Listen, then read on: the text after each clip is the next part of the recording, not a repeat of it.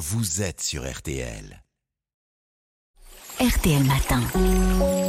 Ça va beaucoup mieux. Alors Aline Perraudin, ça va beaucoup mieux. Vous, vous nous avez décidé de, nous parler des courbatures qui peuvent survenir effectivement après une séance de, de sport plus ou moins violente, parce qu'il y a encore beaucoup d'idées reçues sur le sujet. Ben oui, par exemple, on dit encore que les courbatures viennent de l'accumulation d'acide lactique dans les muscles. Or, c'est complètement faux. Hein. L'acide lactique n'est pas responsable des courbatures. Il est d'ailleurs éliminé bien avant leur apparition. C'est uniquement un indicateur de l'intensité de l'effort physique. Ce n'est pas un toxique pour le muscle. Au contraire, l'acide lactique, eh bien, il est utilisé pour reconstituer le stock de glucose au niveau musculaire. Alors du coup, à quoi sont dues les courbatures? Ben, Ces douleurs elles sont causées par des micro-lésions des fibres musculaires, m'a expliqué le docteur David Dupin, médecin du sport au CHU de Saint-Étienne, que j'ai interviewé.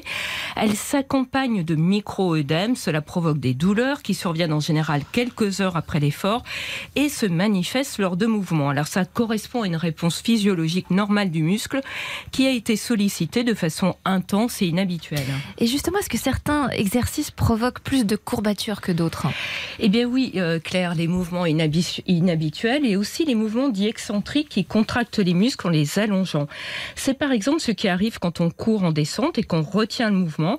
On a donc plus de risques d'avoir des courbatures hein, en pratiquant le trail en dénivelé que la course à pied sur un terrain plat. Et on peut se masser juste après l'effort? Ça peut servir aussi d'un petit massage? Ben en fait, euh, non. Non, le... voilà encore une idée reçue. Mince. Ben non, fais, ça marche pas. Ça peut, ça, ça va détendre, ça va aider euh, les, ouais. les contractures, mais en fait, ça marche bon. pas du tout. Hein. Très bien, merci beaucoup à Aline. Ça va beaucoup mieux. Comment gérer les courbatures euh, On va retrouver toutes euh, vos chroniques oui. sur RTL.fr. Vous aviez encore quelque chose à me dire par rapport ben, quand même, il faut pas, raté une relance. Il faut pas s'étirer du tout, hein, ah. ni avant. Ah non, mais dites-nous ça, c'est ni très avant, important. ni après euh, l'effort. Les, les, hein, c'est pas bon. En revanche, il faut s'échauffer. Ça, c'est très important avant l'effort. Et puis, on va récupérer activement, c'est-à-dire qu'on va essayer, par exemple, après avoir euh, couru, on va marcher, euh, mais il ne faut pas s'étirer non plus après l'effort. Et puis, on peut aussi, eh bien, euh, après l'effort, boire, c'est important, de l'eau riche en sel. Et, par exemple, euh, boire, on peut prendre aussi, par exemple, un yaourt, des protéines pour reconstituer les fibres musculaires. Et est-ce qu'on peut mettre du chaud ou du froid ou ni l'un ni l'autre? Est-ce que ça fonctionne? Alors, le chaud, ça marche pas du tout, Claire. En revanche, on peut mettre du froid, ça c'est bien, appliquer une poche de glace, hein, une quinzaine de minutes, à renouveler.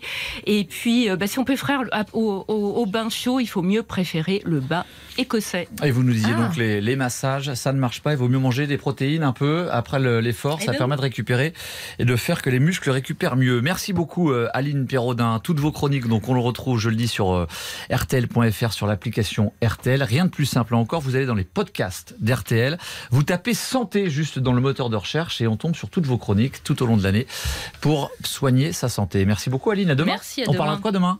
Euh, demain, on va parler de l'alimentation et euh, des risques du cancer. Merci. Pour diminuer son risque, évidemment. Merci. Bonne journée, Aline. Au revoir. Bon réveil sur RTL.